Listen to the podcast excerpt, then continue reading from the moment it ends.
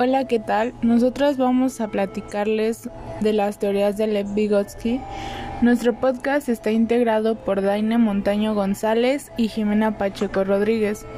A manera de introducción, les hablaré un poco de quién fue este psicólogo.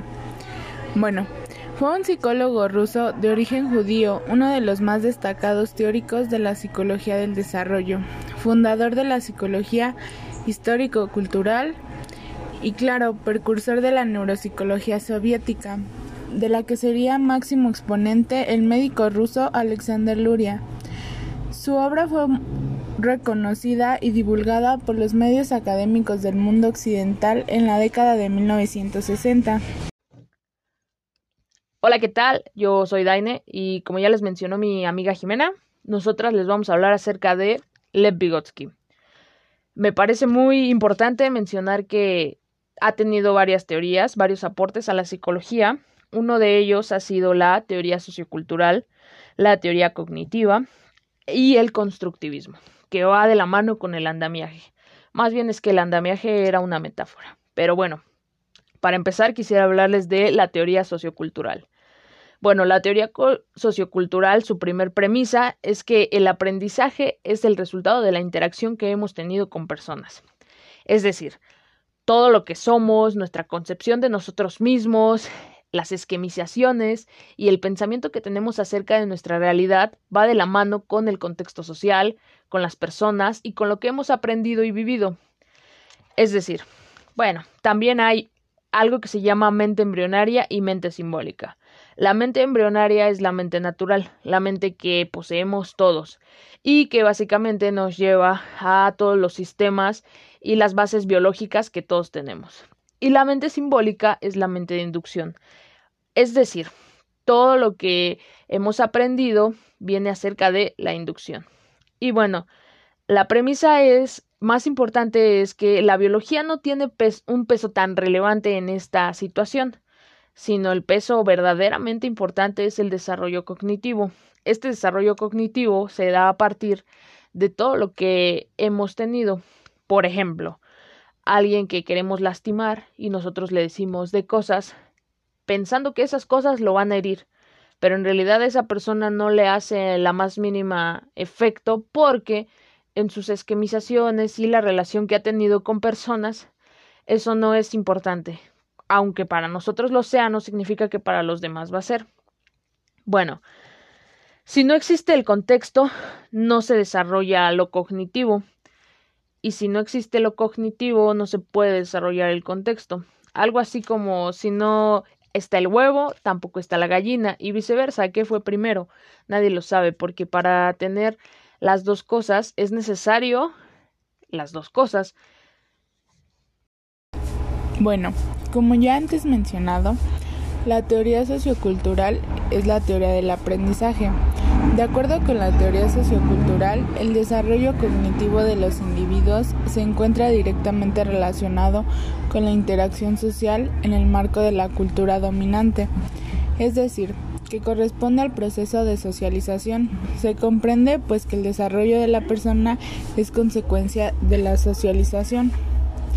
Algunas características de la teoría sociocultural, este, parte del método genético comparativo y el método experimental evolutivo y se distinguen en cuatro ámbitos de análisis. Filogenético, relativo al origen de las funciones psicológicas humanas como especie.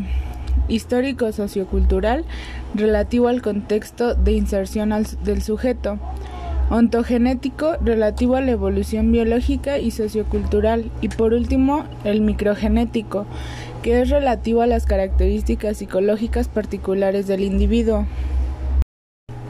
Los aportes de la teoría sociocultural al campo de la psicología evolutiva son principalmente la comprensión del desarrollo sociocognitivo ocurrido en la primera infancia, el desarrollo del lenguaje y comunicación, y por último, el estudio de la construcción del lenguaje escrito. Ahora va el turno del constructivismo. Y bueno, algo les habíamos mencionado acerca de esta teoría, que es la teoría del andamiaje. Eh, Esta teoría nos muestra en términos claros qué es lo que podemos aprender a partir de otras personas. Pero en la teoría, ya como tal, los postulados dicen lo siguiente. El constructivismo propone un paradigma en donde el proceso de enseñanza se percibe y se lleva a cabo como un proceso dinámico, participativo e, e, interactivo del sujeto, de modo que el conocimiento sea una auténtica construcción operada por la persona que aprende. El constructivismo es una pedagogía que se aplica como un concepto didáctico. Es decir, todo lo que vamos aprendiendo nosotros lo vamos transformando a nuestro propio estilo de vida, a nuestras enseñanzas, a nuestra cultura, a nuestros valores y a nuestra propia identidad. Es decir, un ejemplo muy claro es una persona que entra a un equipo de atletismo y otra que lo hace por su cuenta. Estas dos personas van a tener una desventaja total, ya que la persona que lo está haciendo por su cuenta se va a tardar mucho en aprender algo tan fácil como la técnica, mientras que la otra persona en una semana o en un mes va a aprender a hacerlo. Esto nos ayuda mucho para dar un ejemplo de esta teoría, ya que estamos viendo a personas que lo hacen, a iguales que también lo hacen, o sea, de nuestra misma edad, de nuestra misma capacidad, y eso nos da la pauta para poder transformarlo y hacerlo de nuestra manera. Entonces, para todo esto necesitamos a los niveles de desarrollo y los niveles de conciencia que vamos teniendo. No es lo mismo lo que vamos a aprender en el preescolar que ahora en la secundaria o que en la universidad. Esto nos va a ayudar a transformar todos esos aprendizajes cuando llegamos a la universidad para poder realizar una simple tarea a partir de diferentes caminos. Y esto nos ayuda mucho, ya que tenemos diferentes miradas y formas de observar las cosas e incluso de resolverlas. El constructivismo es una teoría que intenta explicar cuál es la naturaleza del conocimiento del ser humano y que nos dice que nada puede provenir de la nada, sino que conocimiento previo genera o puede ayudar a construir conocimiento nuevo, preparar o condicionar. El constructivismo plantea una educación basada en el desarrollo de habilidades, destrezas. De esta manera el aprendizaje es continuo, significativo y satisfactorio. El constructivismo es una teoría que intenta explicar cuál es la naturaleza del conocimiento del ser humano y que nos dice que nada puede provenir de la nada, sino que conocimiento previo genera o puede ayudar a construir conocimiento nuevo, preparar o condicionar. El constructivismo plantea una educación basada en el desarrollo de habilidades, destrezas. De esta manera el aprendizaje es continuo, significativo y satisfactorio. En pocas palabras, esta teoría nos habla también de los estadios del intrapsicológico y el interpsicológico. La intrapsicológica es que nos consolida los significados que adquisición para el manejo de sistemas y la interpsicológica son las interpretaciones de nuestro propio lenguaje e incluso las negociaciones que podemos tener con la sociedad. Eh, para todo esto va a influir la biología y el conocimiento cultural, que, bueno, va a ser igual a la experimentación y esquematización, que nos va a dar una identidad para poder sobrevivir en un contexto social. Es decir, todo esto va un poco de la mano con Jean Piaget, que nos dice que la experiencia y el empirismo son la base de todo. Pero aquí también juega un papel fundamental o lo más importante de esta teoría es el contexto social que nos ayuda a sobrevivir y a adaptarnos de forma consciente. En esta teoría hablamos mucho acerca de todo lo que pasa a nuestro alrededor que influye y afecta de forma radical eh, y contundente a lo que somos y a lo que no somos. Nuestra identidad, nuestros valores, nuestras creencias, nuestras costumbres e incluso hasta nuestra percepción de la realidad. Todo esto nos ayuda a crecer y a conformarnos como personas funcionales o no funcionales de la sociedad, que a final de cuentas nos hace tener un estrato de todo lo que somos y lo que no somos.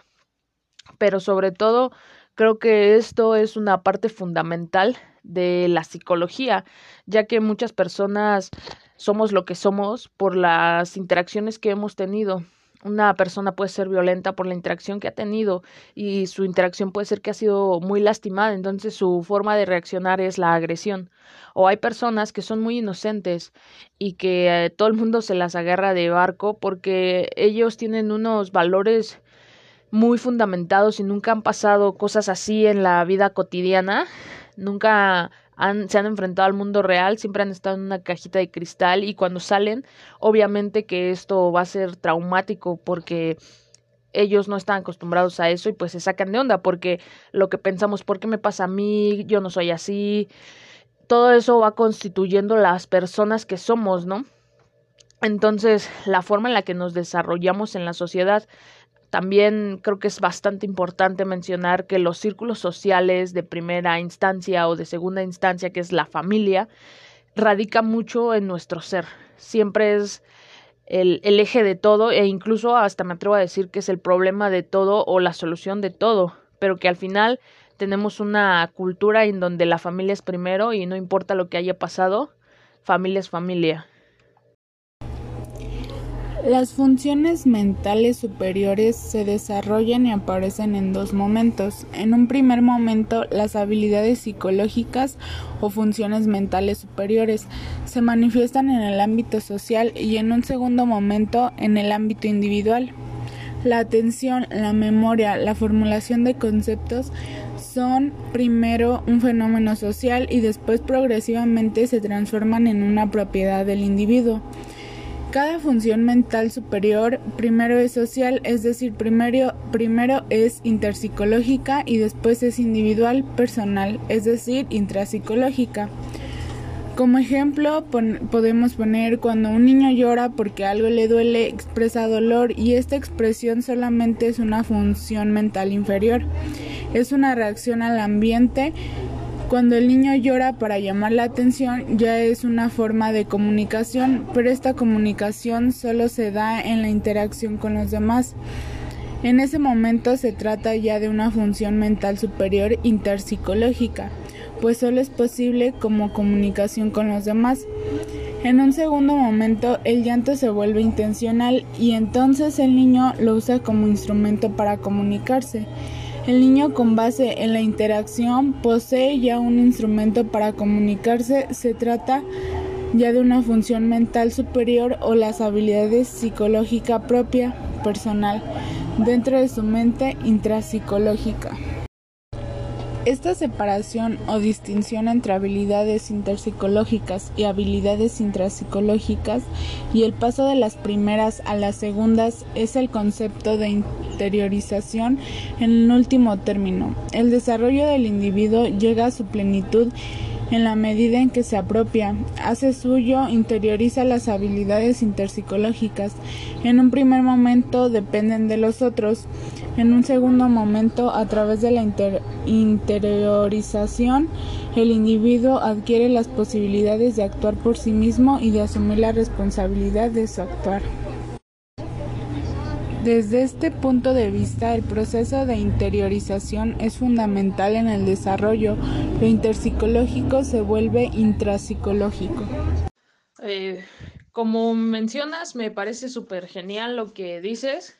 Eh, me parece también que habría que recalcar que todo lo psicológico ya vamos a tener una conciencia de ello como cuando mencionas que ya lo vamos a apropiarnos y entonces vamos a poder observar y, e interactuar en el mundo en la forma en la que nosotros hemos exteriorizado y contextualizado todo nuestro entorno. Esa me parece una excelente aportación y pues así.